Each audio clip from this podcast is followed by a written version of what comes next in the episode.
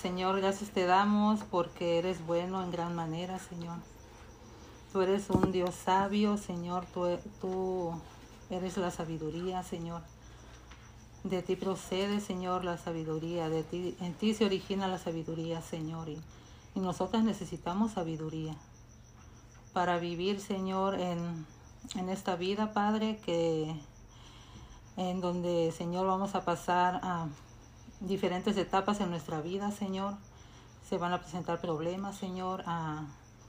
vamos a necesitar, Señor, a tomar decisiones en nuestra vida en cuanto al dinero, en cuanto, en cuanto a eh, qué hacer, Señor, en nuestro matrimonio, eh, con nuestros hijos, Señor. Y, y todo eso proviene de ti.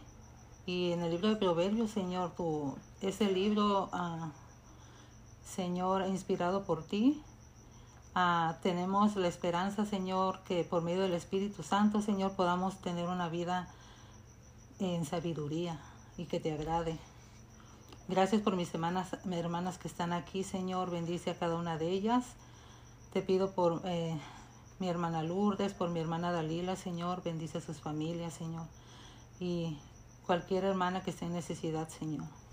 Gracias te doy por este estudio en el nombre de Cristo Jesús. Amén.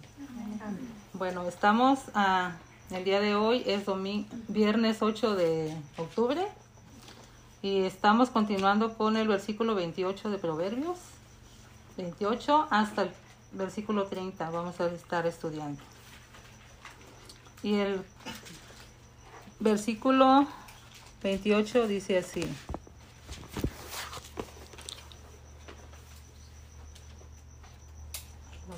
En el, no, no miro.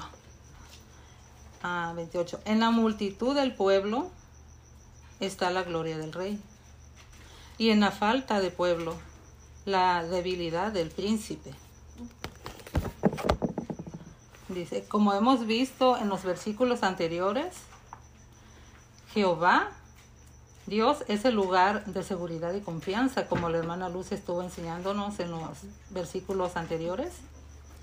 Jehová es el lugar de seguridad, de refugio en las tormentas de la vida.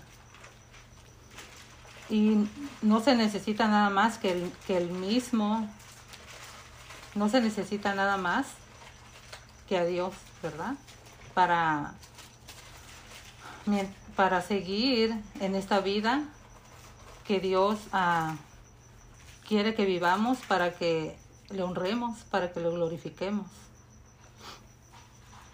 Jehová, como acabo de decir, es el lugar de, seguridad y confianza, de refugio en las tormentas de la vida. Aquí está hablando de la gloria del rey en este versículo. Aquí el rey depende para adquirir su esplendor. La, la, palabra de Dios dice, depende su esplendor de la cantidad de los súbitos. Aquí está hablando de cantidad de personas. Dice, la multitud del pueblo está la gloria del rey. Ah, y esto será en parte una consecuencia para que él gobierne sabiamente. En Proverbios, vayamos a Proverbios 8, del 15 al 16.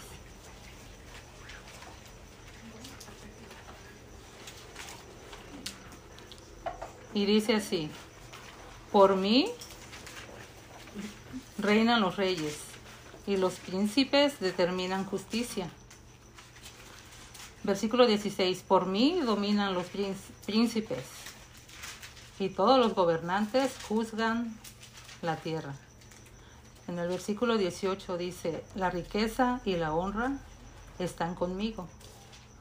Riquezas duraderas y justicia. Entonces, eh, aquí está, en este versículo se está diciendo que por medio de la sabiduría, por medio de Dios, reinan los reyes, ¿verdad? Que Él dice, permite que los príncipes y todos los gobernantes juzguen la tierra. El rey Salomón le pidió sabiduría a Dios para gobernar un pueblo grande. dice, ¿quién podrá gobernar ese pueblo tan grande? Necesito sabiduría. Y le pidió sabiduría a Dios. El temor de Salomón era que sus súbditos se hicieran pocos, que fueran pocos. Era el temor de él, porque entonces su esplendor de Salomón habrá desaparecido.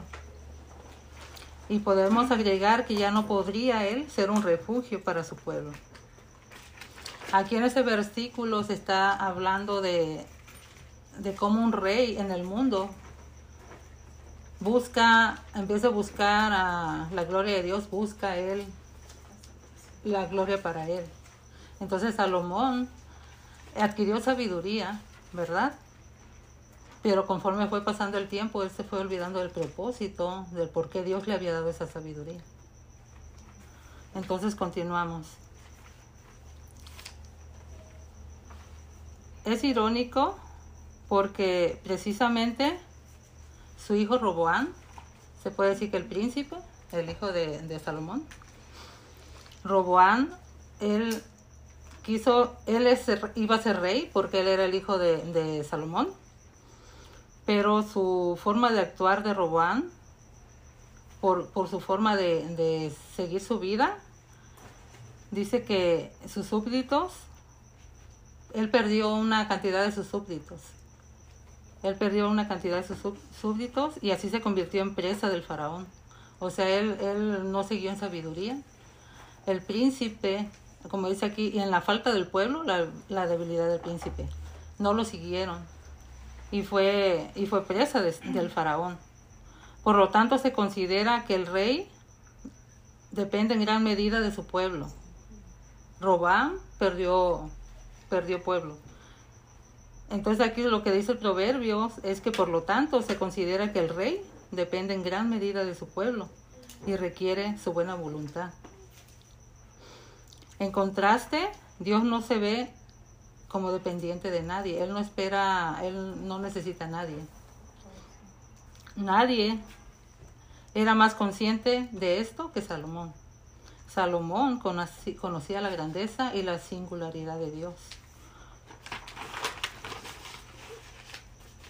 En Primera de Reyes, si quieren anotar, en el capítulo 8, 23, dice, Dijo Jehová Dios de Israel, no hay Dios como tú, ni arriba en los cielos, ni abajo en la tierra, que guarda el pacto y la misericordia a tus siervos, los que andan delante de ti con todo su corazón. Primera de Reyes 8:27 dice, pero es verdad que Dios morará sobre la tierra. He aquí que los cielos, los cielos de los cielos, no te pueden contener, cuanto menos esta casa que yo he edificado. En Primera de Reyes 8:60 dice, a fin de que todos los pueblos de la tierra sepan que Jehová es Dios y que no hay otro. Entonces Salomón conocía la grandeza de Dios y que no dependía de la cantidad de... Él no dependía de nada, Dios, Dios no esperaba que por la cantidad de personas él fuera a recibir la gloria. Él no, él no estaba enfocado en eso. Proverbios 14:31 dice, el que oprime al pobre afrenta a su hacedor, mas el que tiene misericordia del pobre lo honra. A Dios le da, a Dios le da honra que la gente ayuda a los pobres más que la cantidad de personas. Que el rey terrenal busca eso, busca mucha gente para ensalzarse, pero Dios no. Dios quiere que nosotros mostremos compasión por los necesitados. La gloria del rey radica en el número de sus súbditos. Es honrado por el poder, pero Dios, quien es todopoderoso y quien como hacedor del hombre tiene todos los súbitos que él puede desear, no requiere tal gloria. Si hacemos un contraste entre el rey terrenal y, y el creador, ¿verdad? Más bien se siente honrado por la compasión de su pueblo. El rey Salomón comenzó a enseñar proverbios, dice la escritura, que la gente venía de muchas naciones solo a sentarse a escuchar al rey Salomón. Estamos hablando de la gloria del rey, ¿verdad? Incluso Dios dijo que no había otro hombre más sabio que Salomón. Dios enseña a través de Salomón sabiduría. En Proverbios 10.1 dice, el hijo sabio alegra al padre, pero el hijo necio es tristeza de su madre. Imagínense la gente que venía de fuera y su familia de Salomón, todo el pueblo escuchando estos proverbios, ¿verdad? Se sentaban a escuchar. Por ejemplo, el, el que anda en integridad anda confiado, o sea, la sabiduría, ¿verdad? Él enseñando al pueblo. El que anda en integridad anda confiado, mas el que pervierte sus caminos será quebrantado.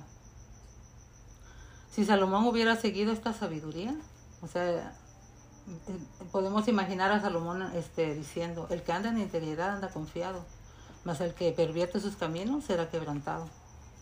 Pero ¿qué pasó con Salomón? Se apartó de Dios. ¿Verdad? Si él hubiera seguido esta sabiduría que él hablaba, Si Salomón hubiera seguido esta sabiduría buscando compasión en lugar de esplendor, no se habría apartado de Dios.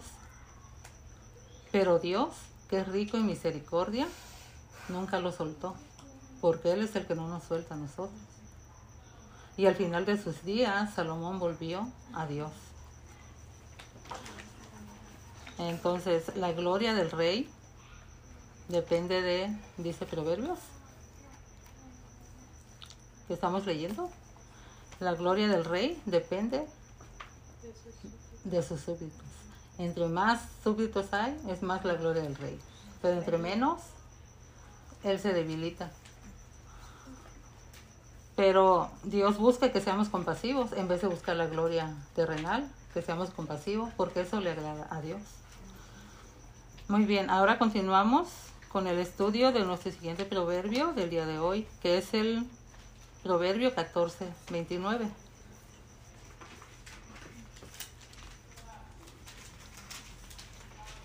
Dice, el que tarda en airarse es grande de entendimiento, mas el que es impaciente de espíritu enaltece la necedad. Una persona que tarda en airarse es aquella que no explota violentamente tan, tan pronto es provocada, ¿verdad? Una persona impaciente de espíritu es aquella que explota violentamente ante, ante la más mínima provocación. Proverbios 14, 17 lo pueden anotar. Dice, el hombre pronto a la ira obra neciamente y el hombre de malos designios es aborrecido. El contraste aquí se encuentra entre dos formas de, maldad. La ira y el...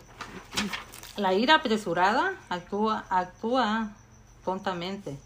La ira apresurada actúa tontamente. Pero el hombre de artimañas perversas, vengativo, incurre en el odio de todos los hombres. Está diciendo, es la ira apresurada y, la, y el hombre que tiene artimañas, esto se junta y incurre en el odio. Todos los hombres lo aborrecen. En Proverbios 15 y 18 dice, el hombre iracundo provoca conflictos. El que se controla aplaca las rencillas. Se está refiriendo aquí al hombre que reacciona violentamente tan pronto experimenta ira.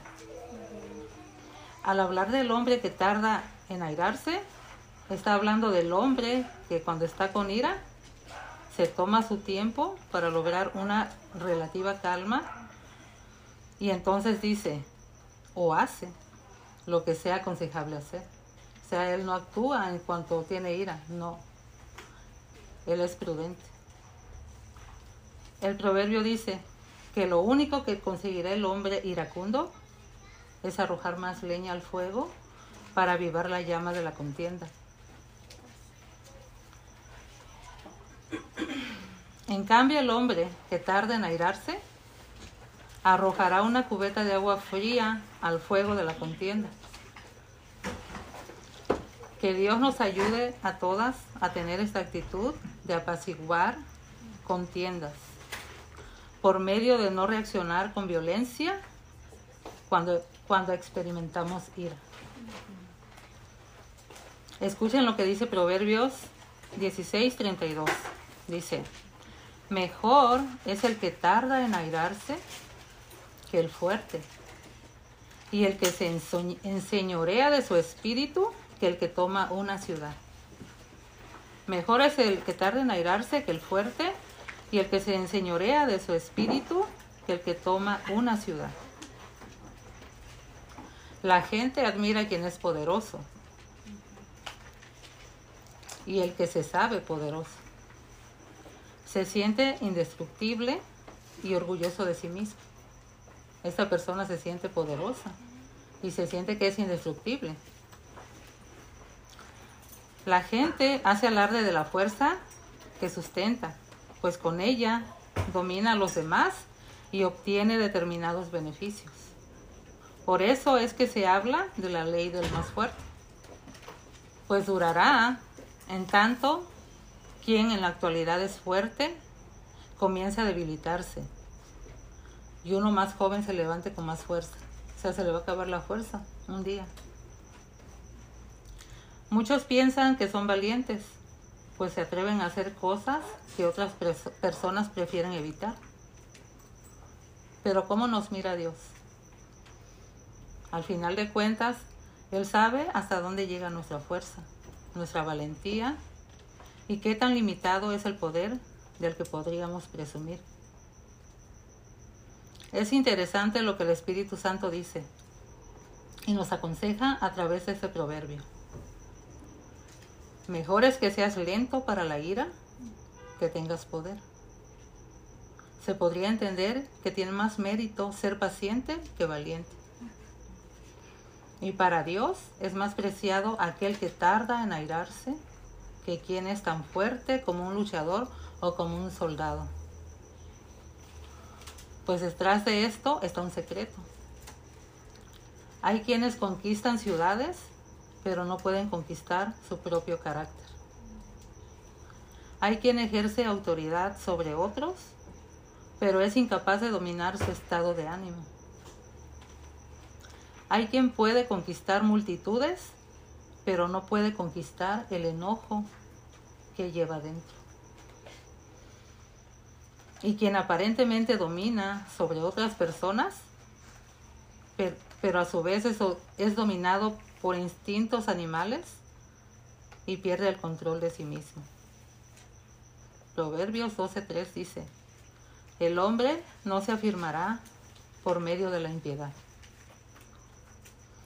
Este versículo no, no trata sobre la fuerza del cuerpo de un hombre, se trata de nuestra vida.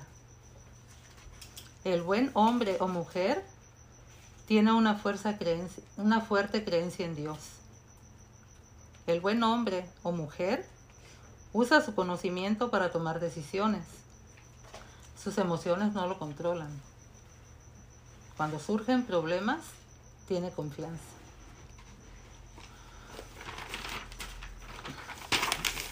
Lo opuesto a un hombre iracundo es un hombre manso. ¿verdad? Y el mejor ejemplo es nuestro Señor Jesucristo. En Mateo 11, 29 dice, llevad mi yugo sobre vosotros y aprended de mí que soy manso y humilde de corazón y hallaréis descanso para vuestras almas. Porque mi yugo es fácil y ligera mi carga. Y podemos leer en Salmos 37, del 8 al 9, dice, escuchen lo que dice. Deja la ira y desecha el enojo. No te excites en manera alguna a hacer lo malo, porque los malignos serán destruidos, pero los que esperan en Jehová, ellos heredarán la tierra. David, de manera sabia, aconsejó al hombre y mujer de Dios de rendir la ira, el enojo y la preocupación este salmo es de David. Él está diciendo, deja la ira, vuélvete a Dios, deja la ira para, para, para Dios. Porque nada de esto, ni la ira, ni el enojo y la preocupación, no cumplen nada, excepto hacer lo malo. En primera de Corintios 13, del 4 al 5 dice, el amor es paciente, es bondadoso. El amor no tiene envidia. El amor no es jactancioso, no es arrogante. No hace nada indebido, no busca lo suyo. No se irrita, no guarda rencor. El amor no se irrita. Estamos hablando de la ira, ¿verdad? A todos nos resulta fácil ser irritados, ser provocados por aquellos que simplemente son molestos. Pero es pecado irritarse y no es amoroso. Moisés no pudo entrar a la tierra prometida porque fue irritado por el pueblo de Israel. Y esto lo encontramos en números 20, del 2 al 11. Lo leo, dice, y porque no había agua para la congregación, se juntaron contra Moisés y Aarón. Y habló el pueblo contra Moisés diciendo, ojalá hubiéramos muerto cuando, cuando perecieron nuestros hermanos delante de Jehová. ¿Por qué hiciste venir la congregación de Jehová a ese desierto? ¿Para que muramos aquí nosotros y nuestras bestias? Estaba hablando el pueblo de Israel.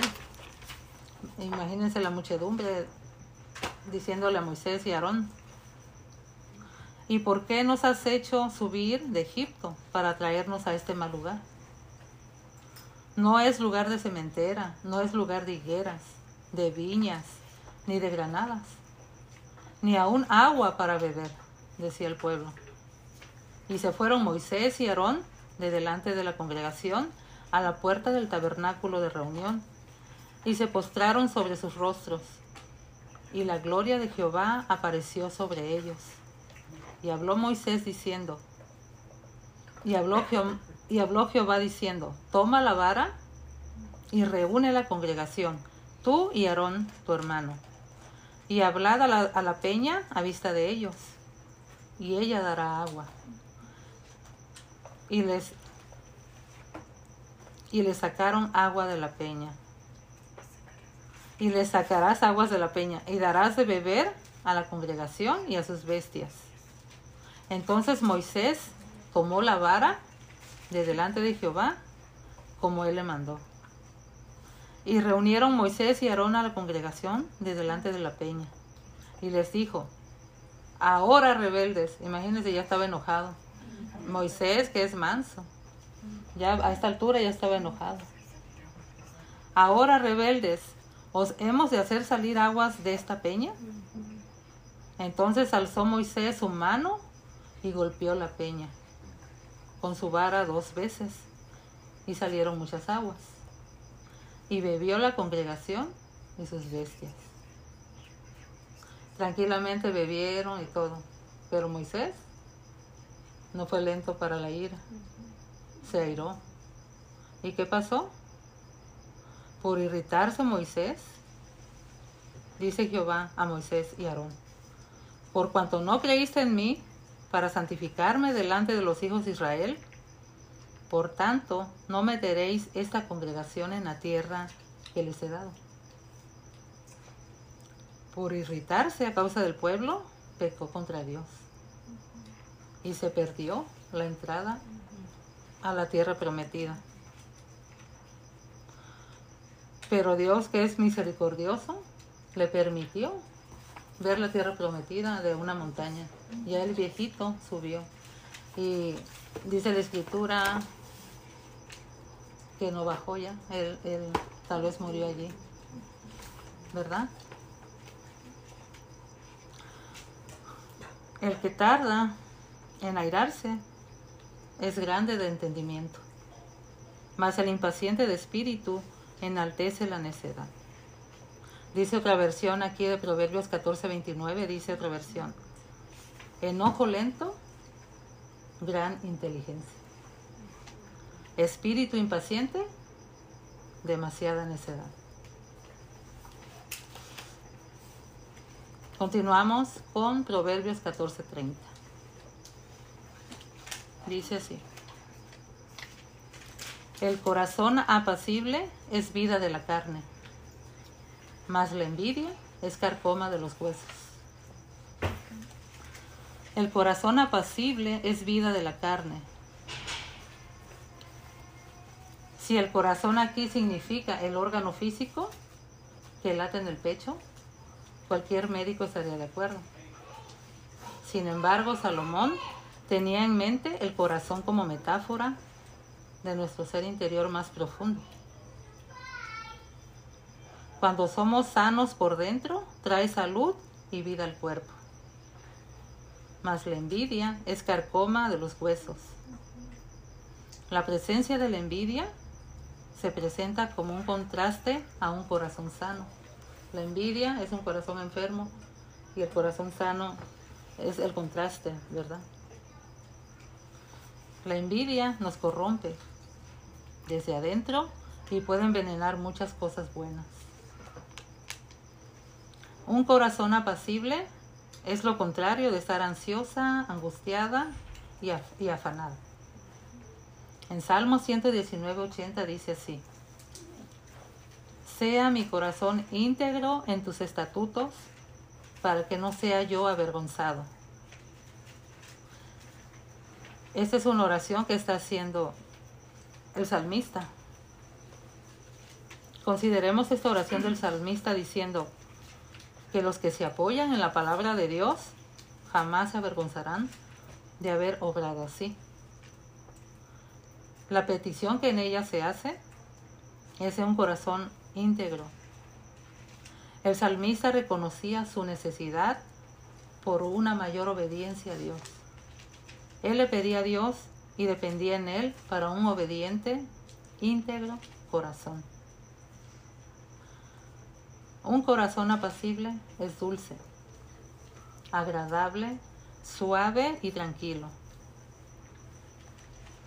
sereno, no dado a vociferar, se puede decir no dado a gritar. Esas características del corazón que son vida a la carne no son de origen natural, ni producto del pensamiento positivo, tan de moda en los libros de autoestima y de autoayuda, que pretende mejorar la condición humana. Un corazón apacible no se consigue con la práctica religiosa. Aún cuando en cierta medida andan juntos.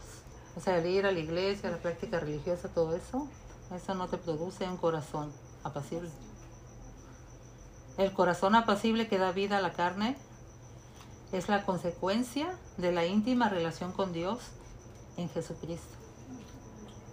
Jesucristo es la pieza clave en las relaciones que el hombre mantiene con Dios. Sin Jesús es imposible. El hombre no puede mantener una relación con Dios hasta que conoce a Jesús. Jesús es el puente que une los dos lados del abismo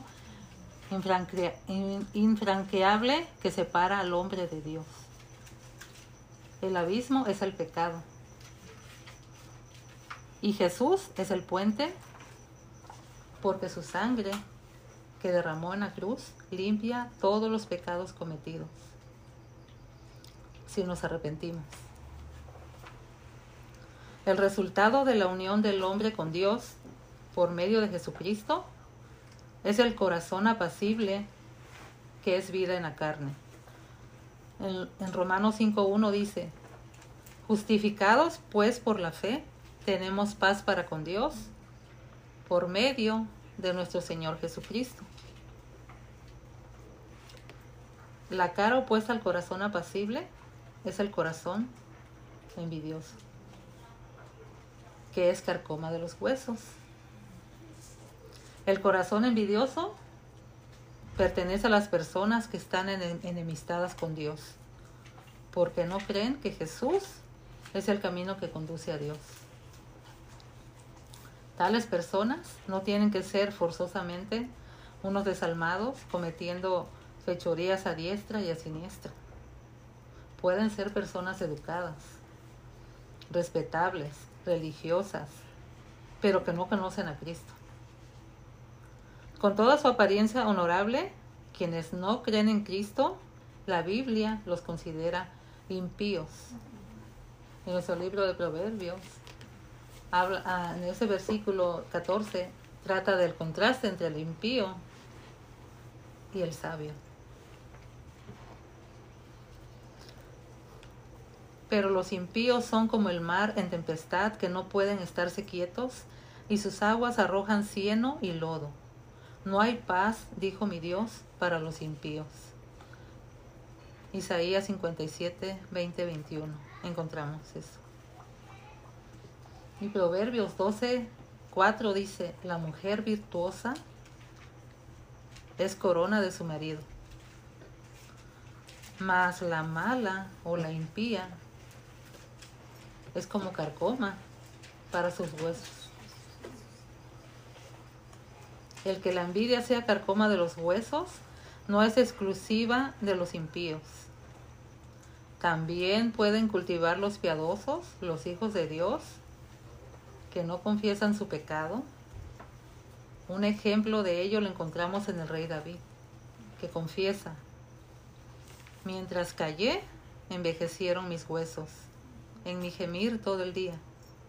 Se volvió mi verdor en sequedades de verano. Y eso lo encontramos en Salmos 32, del 3 al 4. Y sigue diciendo en el versículo 5, el rey dice, confesaré mis transgresiones a Jehová, y tú perdonaste la maldad de mi pecado. Con el pecado perdonado y borrado por la sangre de Jesús, David finaliza su poema con estas palabras. Son palabras de alegría y que son fruto de un corazón apacible que ha hecho la paz con Dios. Alegraos en el Señor y gozaos juntos, y cantad con júbilo ustedes los rectos de corazón. La palabra de Dios dice, por tanto, arrepentíos y convertíos para que vuestros pecados sean borrados, a fin de que tiempos de refrigerio vengan de la presencia del Señor. Y cierro con este proverbio. Eh, capítulo 3, versículo del 7 al 8. No seas sabio en tu propia opinión. Teme a Jehová y apártate del mal. Porque será medicina a tu cuerpo y refrigerio para tus huesos. Y Dios es misericordioso y Él llama al impío, volveos, volveos a Dios. Dice, porque, porque Dios tendrá misericordia y al Dios nuestro, el que es amplio en perdonar. Dice, vuélvase el impío de su camino y el hombre inicuo de sus pensamientos y vuelva hacia Dios. Y Él lo ha hecho todo. Él, él hizo todo en la cruz del Calvario. Él ya hizo todo. Nosotros somos pecadores. El, el, hombre es pecador. Él no tiene, nada, no tiene nada que hacer para ir al infierno. Él, él va rumbo al infierno por su vida de pecado. Pero Cristo vivió la vida que tú y yo no podemos vivir. Él lo hizo todo por nosotros. Y en esa cruz murió tomando nuestro lugar, tomando nuestros pecados sobre Él, para que el que en Él cree no se pierda, mas tenga vida eterna. Y ese es el Evangelio, ¿verdad? Dios les bendiga. Lucy, ¿quieres cerrar? Señor, te damos tantas gracias por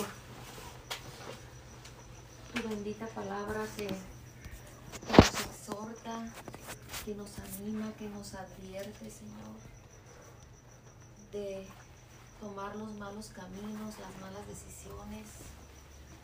Nos expones claramente las consecuencias